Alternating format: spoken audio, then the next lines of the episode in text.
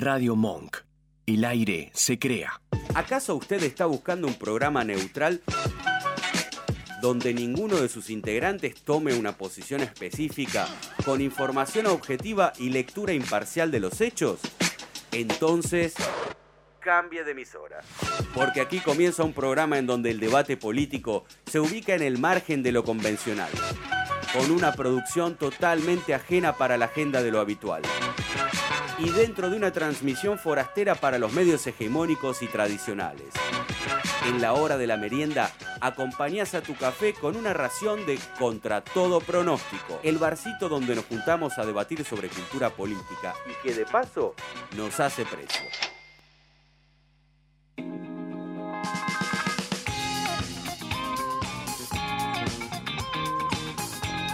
Bienvenido, bienvenida a Contra Todo Pronóstico. Un placer estar merendando con vos aquí en radiomonk.com.ar. Soy Esteban Chiacho, su conductor Nacho Monk en la operación. Encantado estar del otro lado haciendo aire contigo, querido Nacho. También está eh, Jero de Funky Monks, nuestro viceoperador firme junto al pueblo y junto a su delicioso mate, perdón, tereré.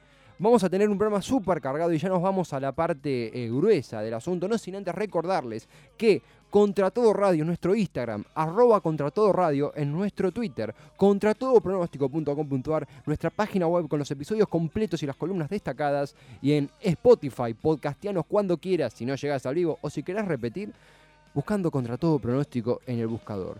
Tenemos un programa, esta primera parte dedicada a explicar qué cuernos son las retenciones, ¿Qué, por quién retiene a quién, cómo funciona, quién confisca o se confisca realmente, cuál es el rol del Estado. Vamos a hablar de ello, pero vamos a comenzar con una editorial, no sin antes un delicioso separador.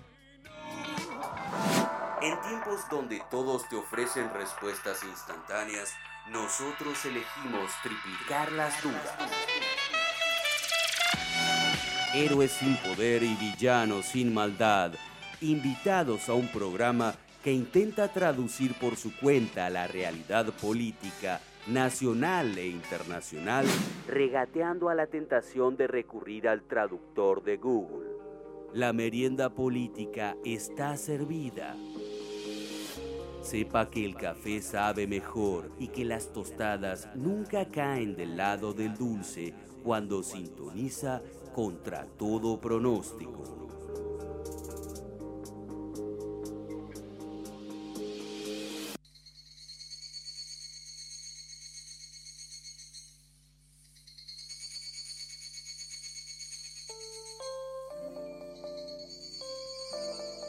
Extendiendo nuestro amor eh, entero a mujeres protagonistas, programa que está antes que antes que nosotros y nos regaló un delicioso champán y deliciosos cereales que vamos a difundir eh, su correspondiente marca en el siguiente bloque, porque ahora quedaron del otro lado porque los está degustando eh, muy sabrosamente.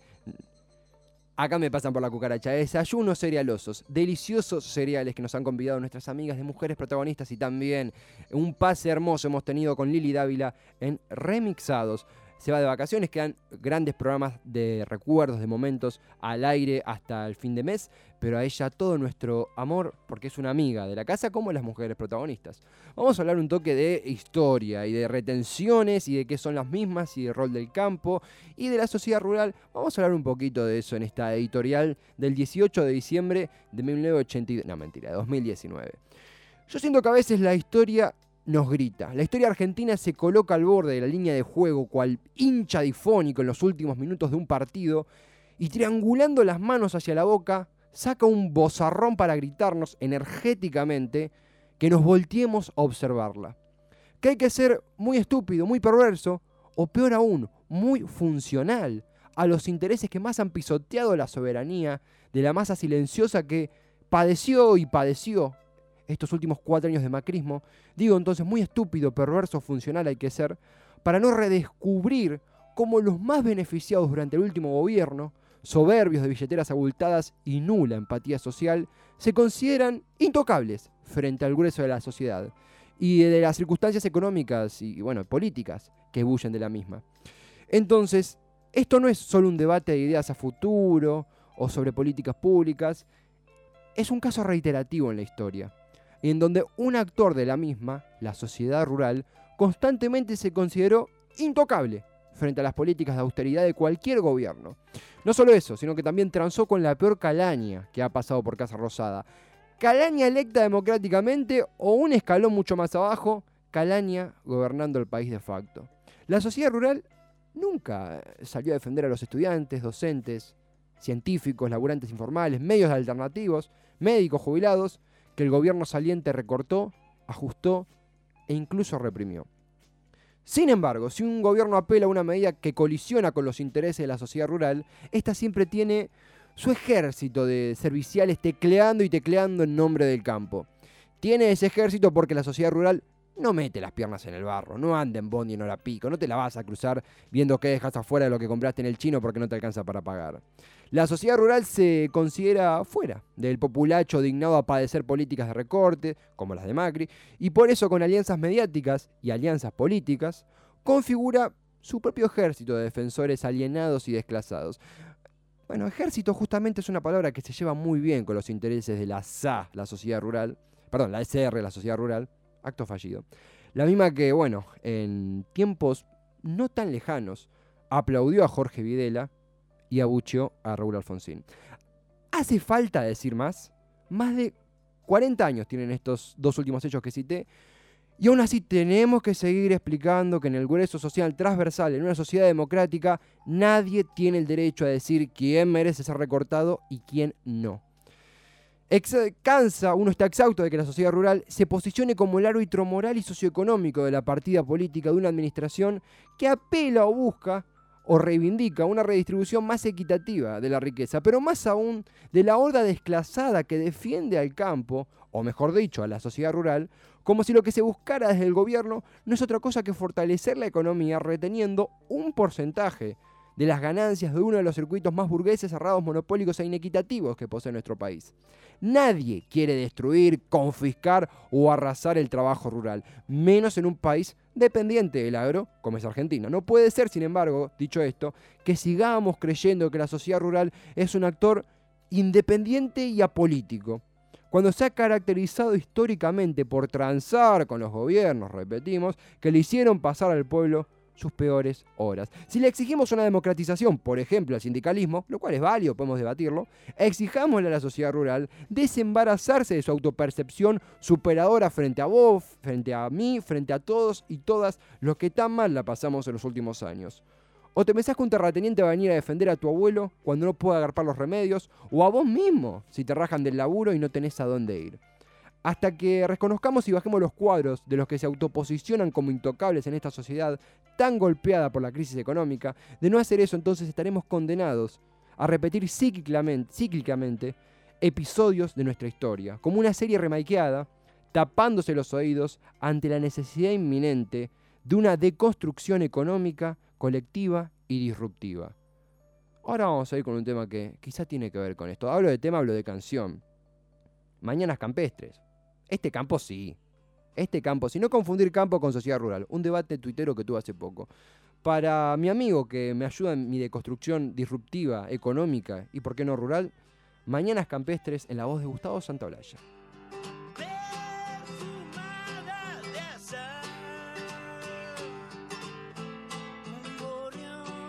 escapa.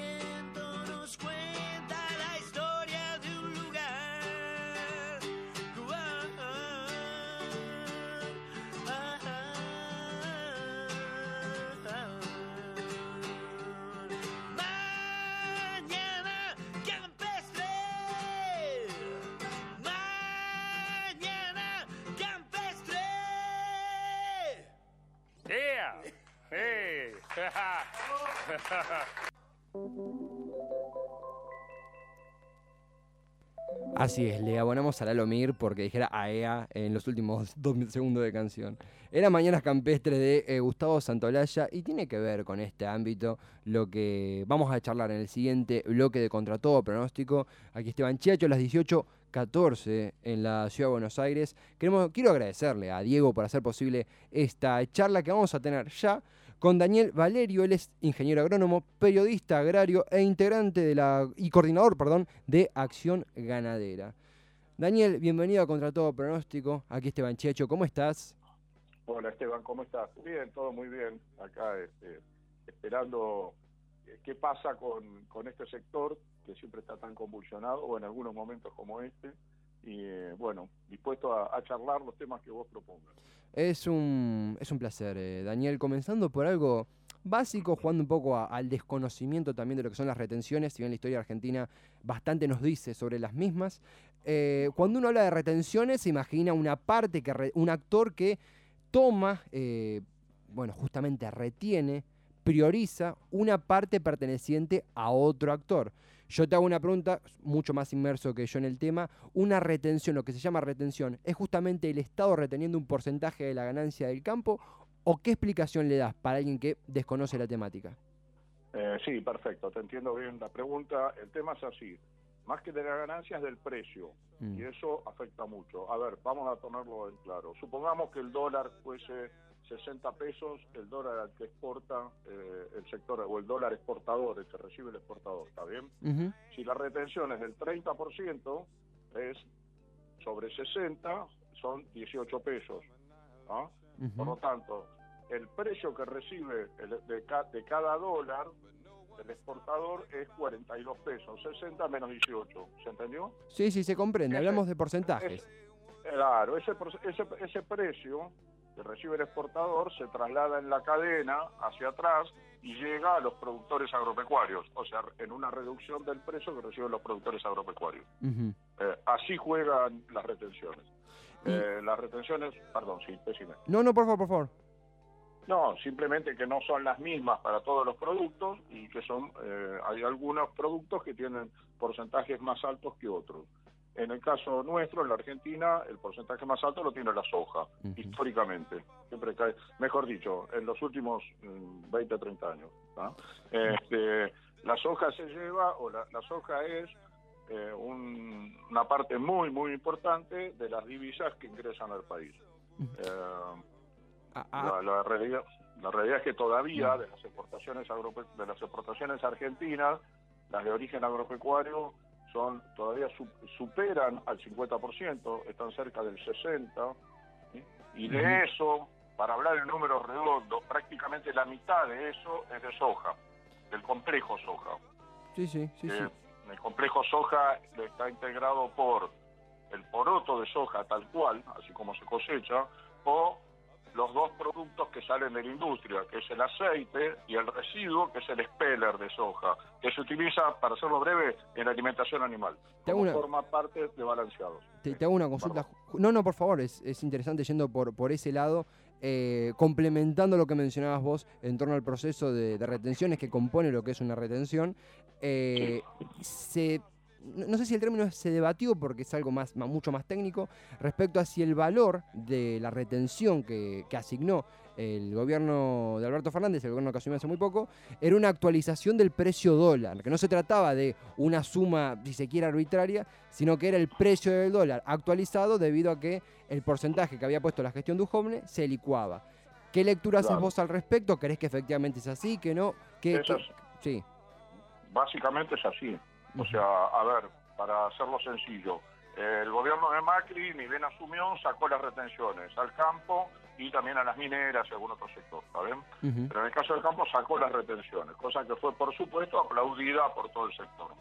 Pero después las complicaciones económicas del gobierno de Macri llevaron a que, si mal no recuerdo, en septiembre de 2008 reimplanta las exportaciones al sector agropecuario y dice que las retenciones van a ser de cuatro pesos, en lugar de poner un porcentaje, pone una suma fija, de cuatro pesos por cada dólar.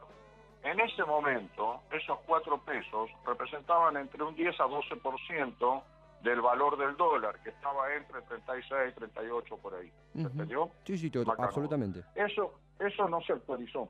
Claro. Por otro lado, perdón, cuando se reimplantan, eh, cuando se ponen esos cuatro pesos, hay una segunda cláusula que dice que nunca se va a poder superar, el, el que ese 4% pesos no van a poder superar nunca el 12% del valor. Mm, ¿Se entiende? Del valor del dólar. Digamos que eh, en esa, ese porcentaje, ese- esa suma de 4 pesos nunca va a avanzar Claro. mayor a 12%. Claro, tendría que haber bajado el dólar. A ver, Claro. Vamos a hacerlo fácil. Si el Claro. dólar estaba a 36, 38 y esos 4 pesos representaban un 10, 12%, un 12, ¿sí? Ujú. Si hubiese bajado el dólar, entonces esos 4 pesos hubiesen sido más del 12%. Claro. ¿ah? Entonces, en lugar de los 4 pesos, se iba a aplicar el 12% como tope. Hasta ahí, lo que pasó con el gobierno de Macri hace un poco más de un año. Bien. Por supuesto que esos 4 pesos quedaron totalmente desactualizados al pasar el dólar a los valores actuales, de 60 y pico de pesos. Entonces, lo que hace el gobierno de, de Fernández, de Alberto Fernández ahora, es, dice, no, esto lo tenemos que actualizar. Entonces, elimina esa cláusula de los cuatro pesos y deja la del 12%, la del 12%. Absolutamente. Ahora, antes ya también venía que además de esos cuatro pesos, pagaba, la soja pagaba un 18% de retención. ¿bien? Entonces, ahora, al pasar, lo de los cuatro pesos se elimina, queda el 12 más el 18, la retención de la soja queda en un 30%. 30%.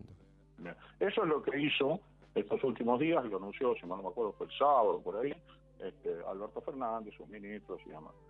Hasta ahí está la discusión, o sea, si es una actualización o no es una actualización. En realidad eh, lo, lo actualizó en función del valor dólar. Bien. Eh, como ustedes saben, ahora la propuesta del gobierno al Congreso es pasar a aumentar un 3% más. Pero para eso le está pidiendo autorización o le va a pedir autorización al Congreso. Entonces, para que la soja pase del 30 al 33%. Y además dice, porque lo acusan al gobierno, las entidades agropecuarias lo acusan de que Alberto Fernández dijo que iba a dialogar antes, que iba a consensuar y demás. En realidad, este, esto que cambió en estos últimos días, lo que acabo de explicar recién, bueno, lo hicieron como una actualización.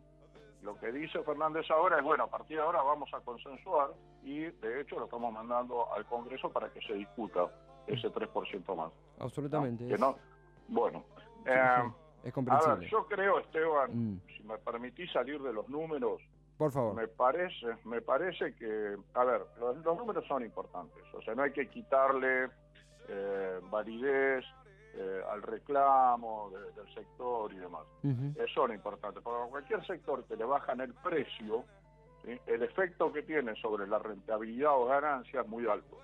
¿no? Ujú. Eh, eso en cualquier cosa, fabriquemos lo que fabriquemos. Eh, entonces, es cierto que están afectados. Por otro lado, desde el punto de vista país, macroeconomía y demás, también el tema es importantísimo por lo que dijimos antes, que es el sector agropecuario que está aportando todavía más del 50% del valor de las exportaciones, con la falta que nos hacen los dólares, ¿no es Totalmente. cierto? Sí, sí, Debido a cómo quedó el país endeudado y demás. Bueno, pero por sobre todos esos números, yo creo que es un problema más, es más un problema político que económico. Ujú. Y creo que el problema es que el campo se vuelve a enfrentar con un gobierno peronista, que es el más resistido por el sector. Entonces, de antemano, se encierra en una postura sobre lo que les depara el destino, que es algo así como nada bueno, todo malo. O sea, antes que aparezca nada. O sea, es como que la coraza del campo es que no puede pasar nada bueno, seguro que todo va a ser malo. Te hago una consulta por, Eh, por, por ese lado, justamente. Es interesantísima la frase que mencionás de eh, importa el factor económico, pero no podemos descartar, mm, al contrario, hay que reivindicar en, esta, en este debate, en este análisis, el factor político. Estamos en charla con Así. Daniel eh, Valerio, periodista agrario. Te pregunto, Daniel, en torno a el antecedente que tiene el campo en términos generales, pero también te hablo en términos de sociedad rural, eh, con gobiernos peronistas, con gobiernos no peronistas. Eh, ¿Sentís que esto es un, algo similar a lo que pasó en 2008? ¿Crees que tiene factores completamente distintos? Y a nivel histórico en general también, ¿qué balance haces del rol del campo, o de la sociedad rural más específicamente, en aspectos y disputas como esta?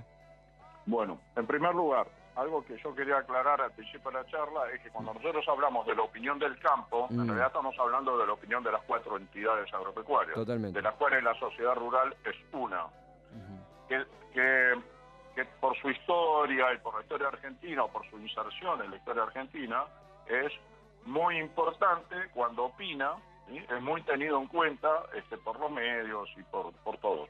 Ahora, no es la única entidad, son cuatro. Esas cuatro entidades que se mantienen separadas, mantienen diferencias, por algo están separadas.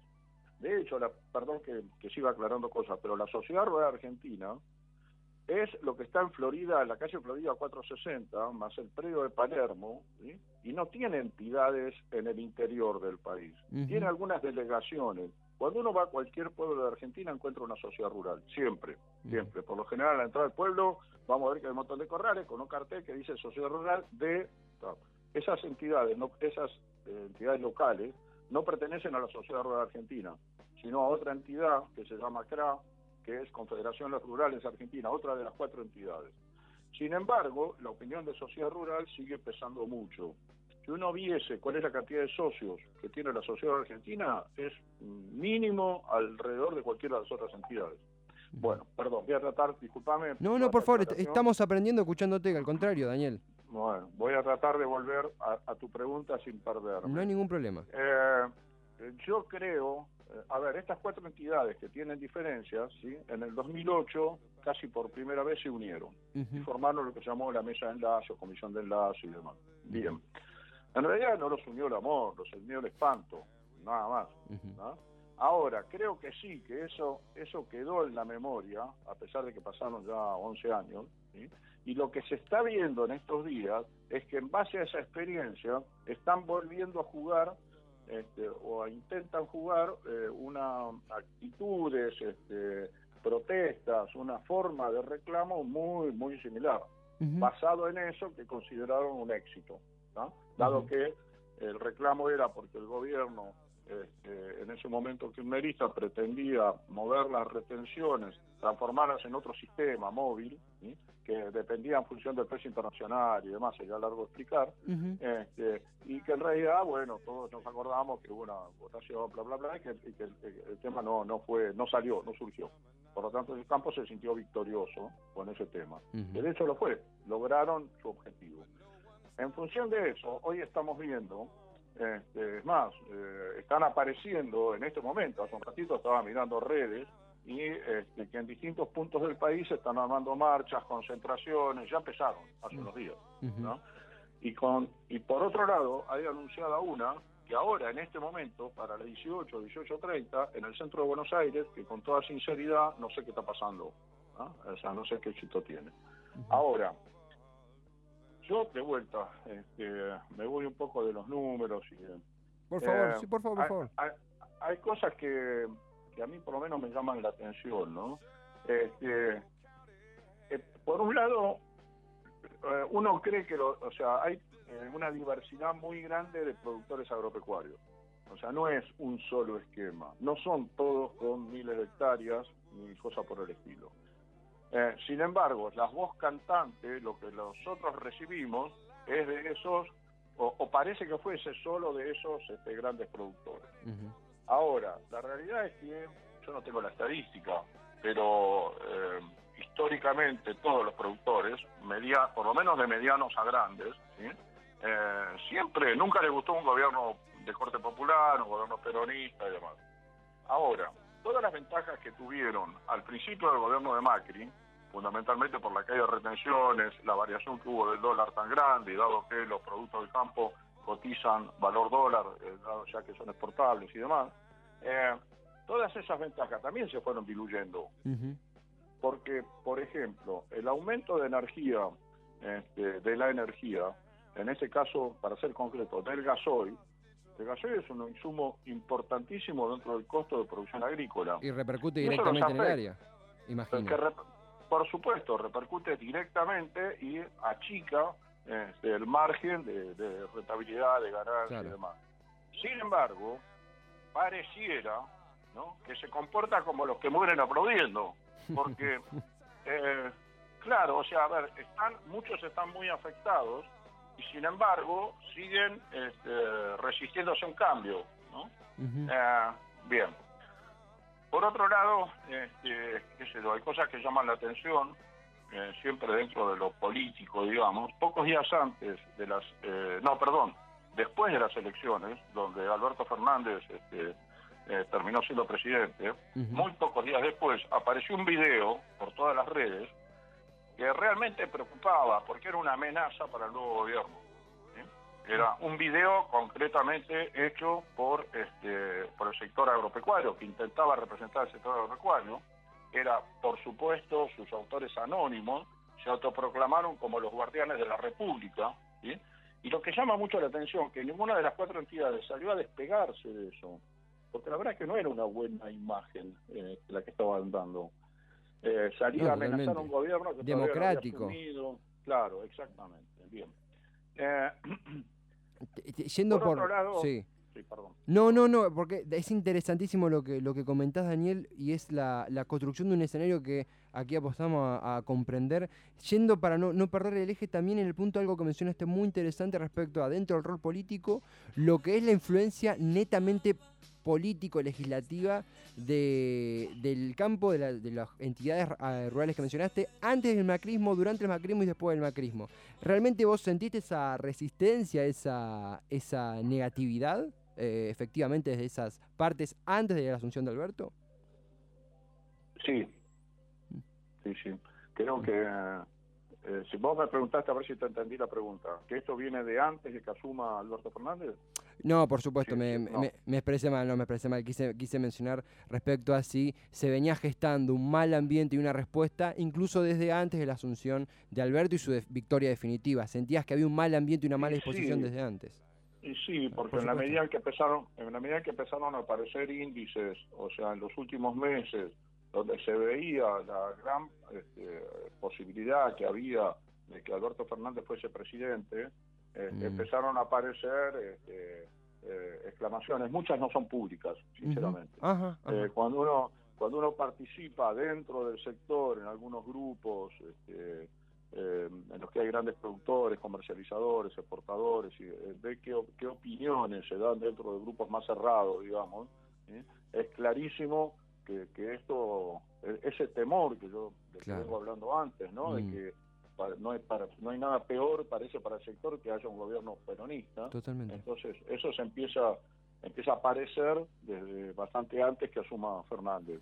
Y incluso para mí la gota, de, la, última fue la de ese video que te comento, Totalmente. que fue que donde ya había ganado las elecciones y todavía este, no había asumido y bueno, y se estaba haciendo una amenaza con imágenes de distintas localidades del país, en el que había marchas como las del 2008 y demás, este, y con un eh, en off, un locutor que hablaba algo así como amenazando, ¿no? Este, eh, vamos a estar, vamos, decía algo así como, nosotros vamos a respetar este, el resultado de las elecciones, este, que primero que es obvio, ¿no? ¿Cómo no lo vas a respetar? Creo que no habría, no habría que aclararlo. No aclares que oscurece, sí. Claro, pero vamos a estar acostados de las rutas expectantes para ver qué, qué se pasa y demás. Entonces, la verdad que yo lo veo como una predisposición. Eh, a ver. Más en un contexto continental como el que estamos atravesando. Eh, claro, exactamente, exactamente. Nada, nada auspicioso para el pobre Alberto Fernández. ¿Qué te este, parece?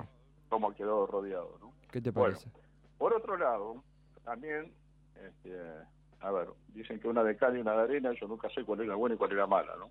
Pero eh, yo creo que también hace falta que después que se curan estas urgencias, que este nuevo gobierno cubra urgencias, que me parece lógico lo que está haciendo, ¿no es cierto?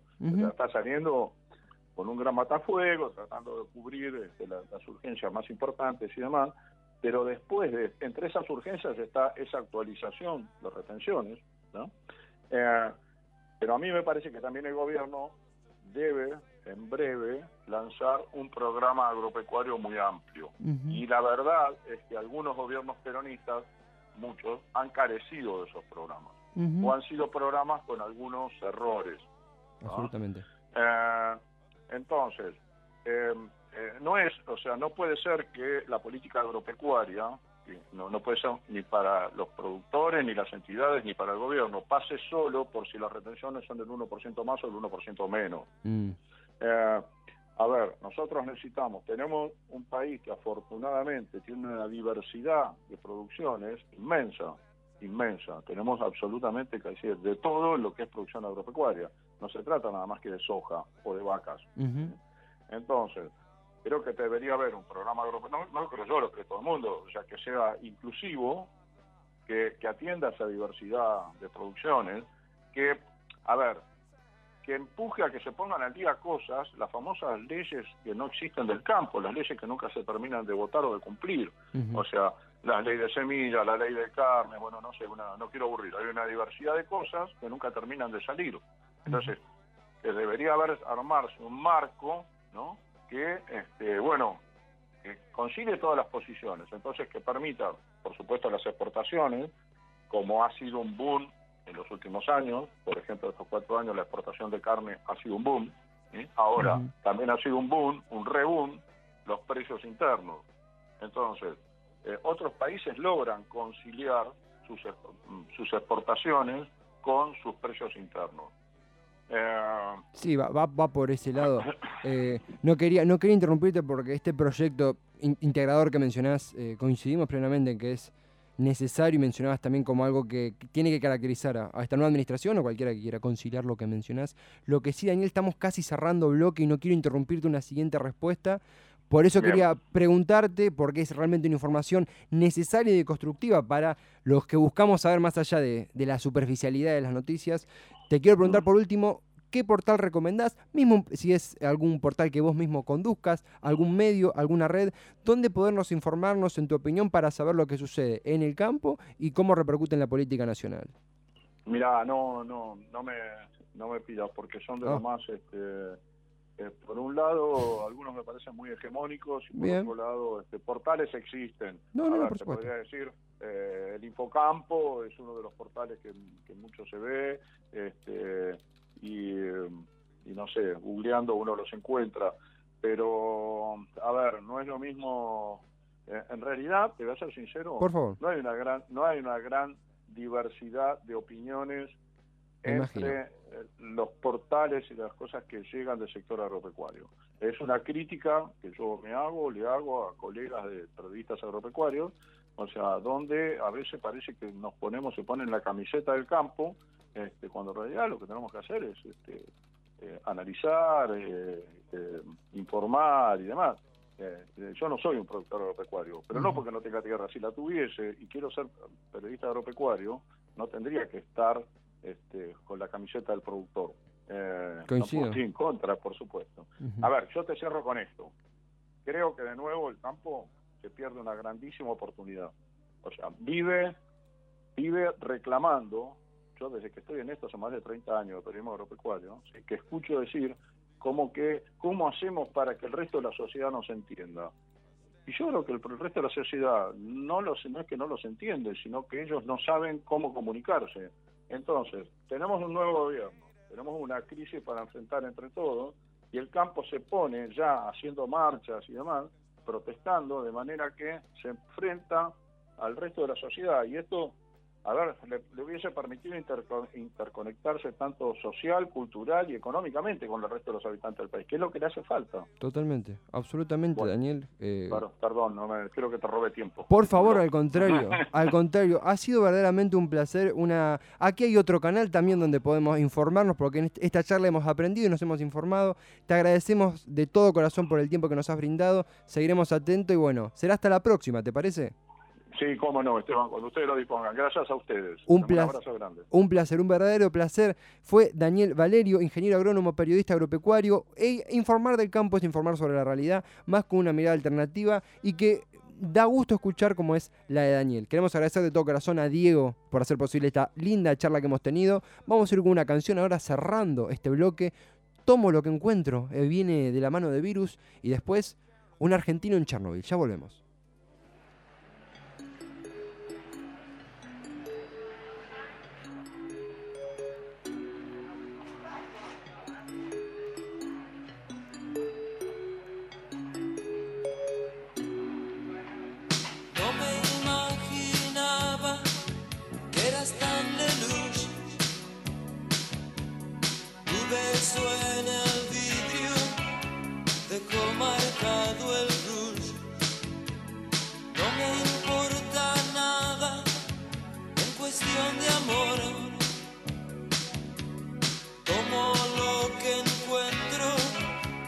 Siento algo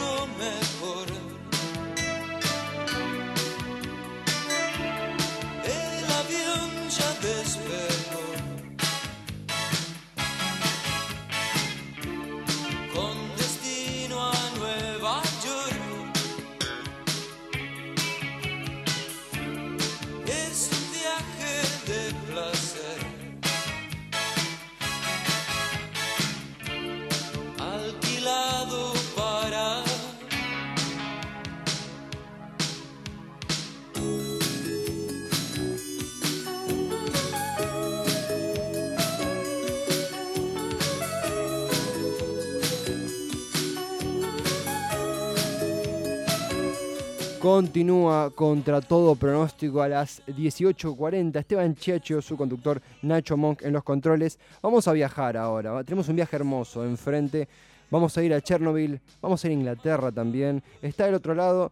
Lo conocemos como Sir Vudú o Sir Bodó, dicho de mal y pronto. Su nombre es Francisco. Bienvenido, querido Francisco, a Contra Todo Pronóstico. Aquí Esteban Chiacho, ¿cómo estás? Todo bien, Esteban, vos. Encantado de saludarte. Vos, además de un viajero, eh, sos el frontman de El Expediente Caniche, un blog, un sitio web de viajes, que de viajes, comida, camiseta de fútbol, que recomiendo fuertemente. Eh, y para mí sos, nos conocemos de una baldosa, una página web vieja. Te puedo decir vudú durante la nota porque me, me acuerdo tu nickname y me quedó.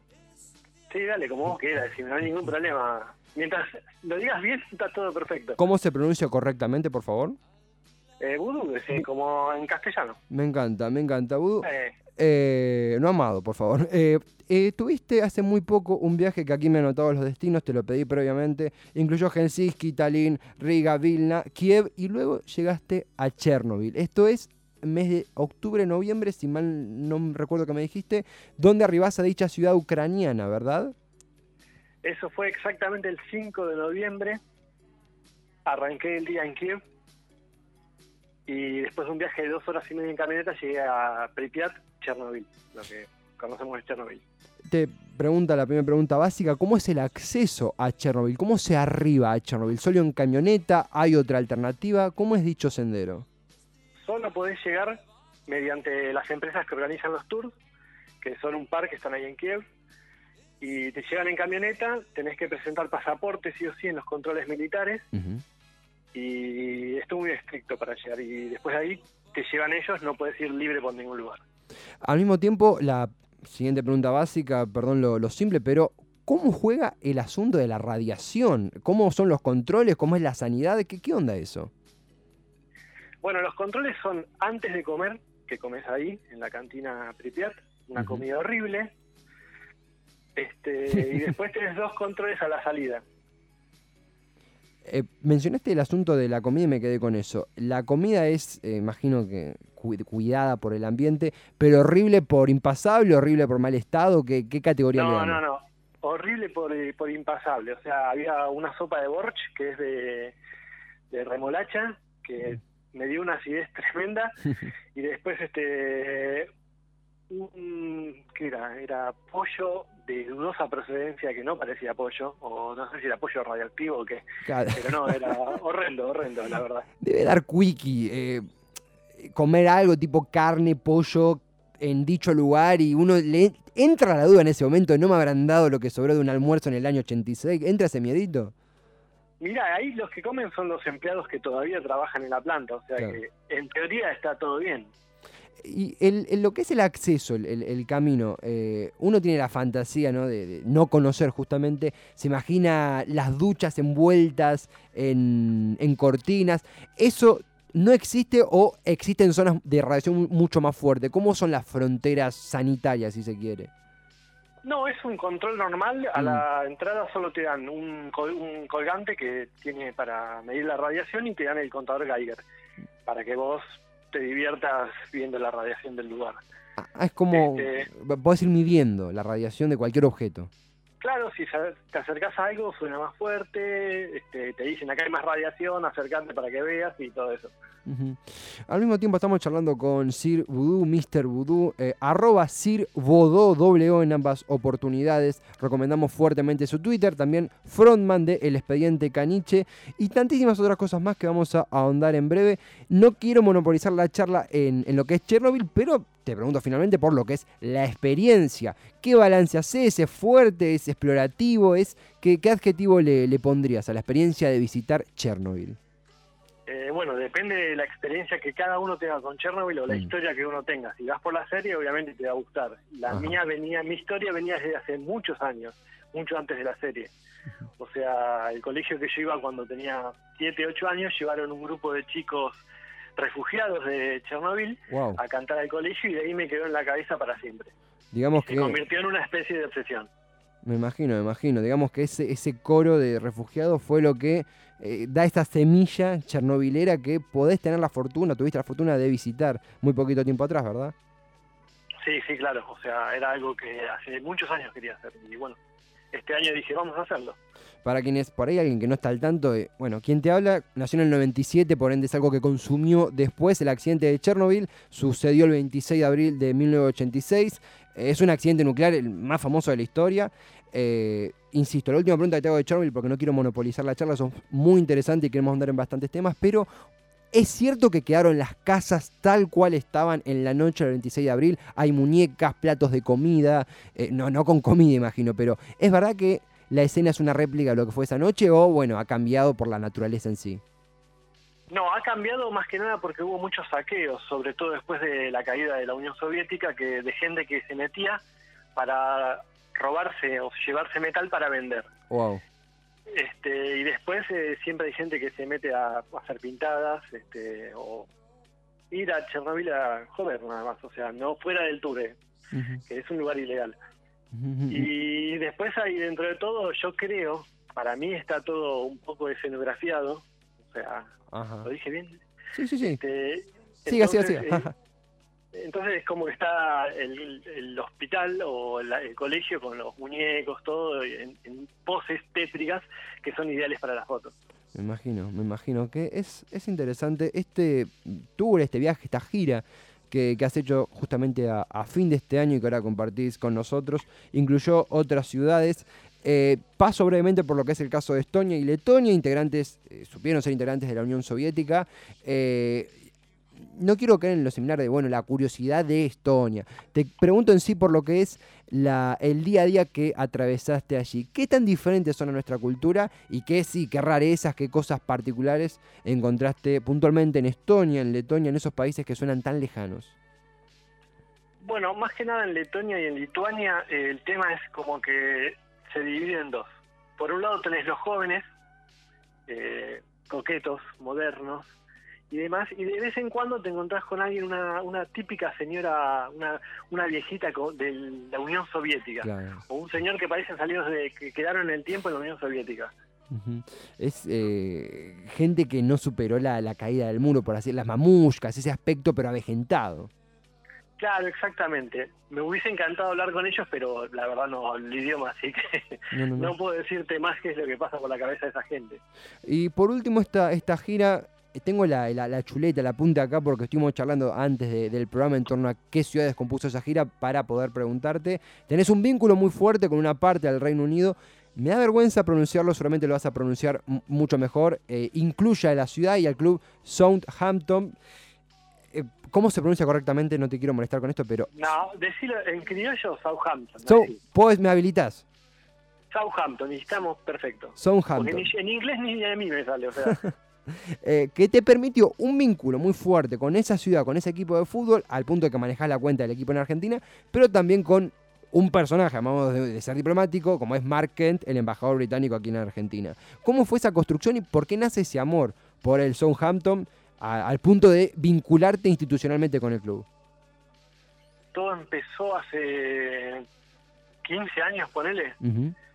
Yo manejaba una liga de algo que se llamaba SMS, que era un juego de play by mail que mediante el bloque de notas armabas el equipo y se le enviabas a alguien que era el simulador y a partir de ahí se simulaban partidos de fútbol. Una Wow. especie de fútbol manager casero, por así decirlo. Hermoso. Y casualmente yo era de Southampton, así que de ahí quedó, empecé a romper, a romper, a romper y el resto es historia. Incluso ha Hasta la llegado, embajada no paramos. claro, claro, ha llegado a ver partidos de fútbol del, del equipo, del conjunto nacional o del equipo en la embajada. Me imagino que es, que fuerte la experiencia al punto de llegar al amor por el equipo, quiero creer. Sí, sí, sí, no, o sea, ya desde la primera vez que fui, que mucha gente de Southampton se sorprendió y me preguntaba, ¿por qué?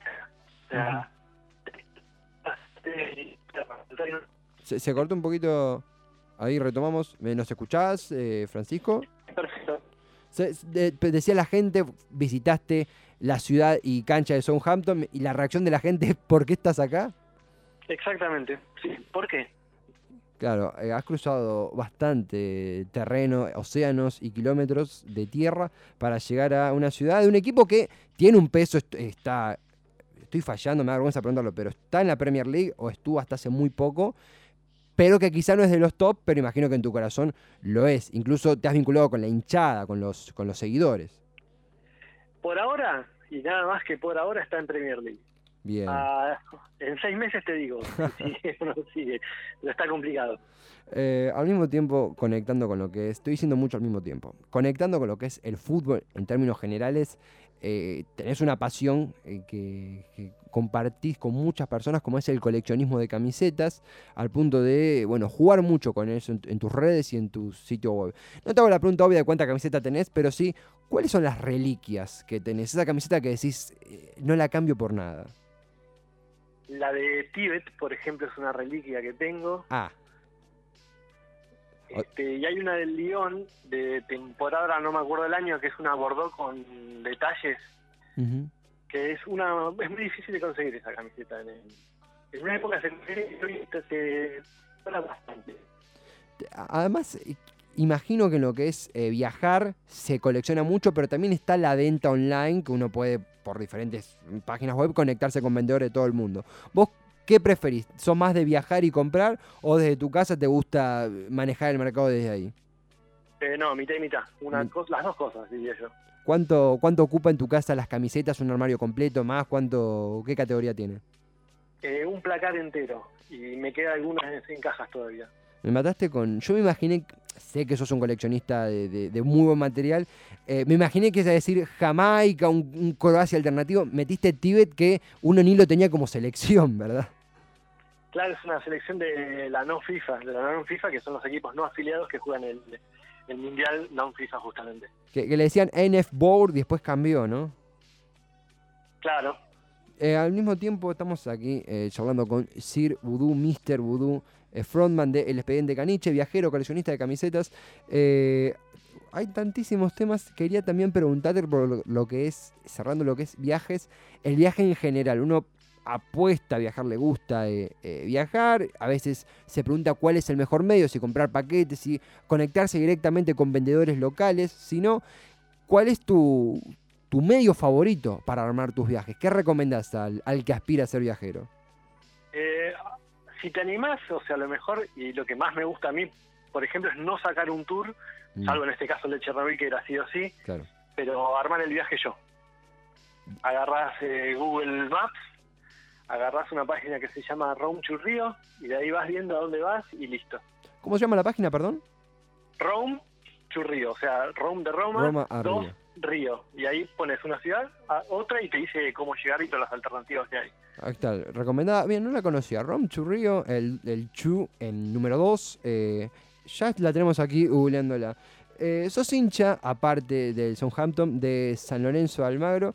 Eh, También detrás micrófono, vale decirlo, hablamos un poquito de lo que fue lo que sucedió eh, hace muy poquitos días, como es las elecciones en dicho club. ¿Qué balance haces al respecto? Eh, ¿Te considerás activo en la vida institucional del club? ¿En qué etapa crees que estás? ¿Qué balance haces de lo que sucedió? Eh, yo creo que era una elección que ya se sabía quién iba a ganar. Solo restaba ver cuál era el porcentaje que sacaba, porque ese porcentaje definía los puestos de la oposición en la comisión directiva, que es muy importante eso. La comisión fiscalizadora y obviamente la comisión directiva. Ujú. La mayoría que saca le permite, eh, si no tengo mal entendido, no contar con ello. ¿Cómo sería el término correcto? Creo que, si mal no recuerdo, tenés un piso de un 3% de los votos para entrar a la comisión directiva o a la fiscalizadora. Y- Que el- la, la razón por la que se dice que Tinelli se puso de presidente, que en un principio no iba a ser presidente, es para llegar a una mayoría eh, más grande en cuanto a la diferencia de votos. Conectando un brevemente también, se me vino a la cabeza respecto a lo que es tu balance, tu, tu balance, no, tu experiencia como hincha de San Lorenzo, un hincha que, eh, que va a la cancha, un hincha caliente, un hincha metido en su club y que también ha viajado. ¿Qué comparaciones haces en cómo se vive el fútbol, por ejemplo, en Argentina y en Ucrania, en Argentina y en Inglaterra, en Argentina y Letonia? ¿Qué diferencias, pero también qué similitudes encontrás en, el, en los corazones de los hinchas? Bueno, en Inglaterra más que nada es mucho más tranquilo, ¿Mm? Entran las dos hinchadas juntas, este, no pasa nada, absolutamente no pasa nada, este, la gente más calma, es diferente, no digo que sea mejor o peor, pero es diferente. Totalmente.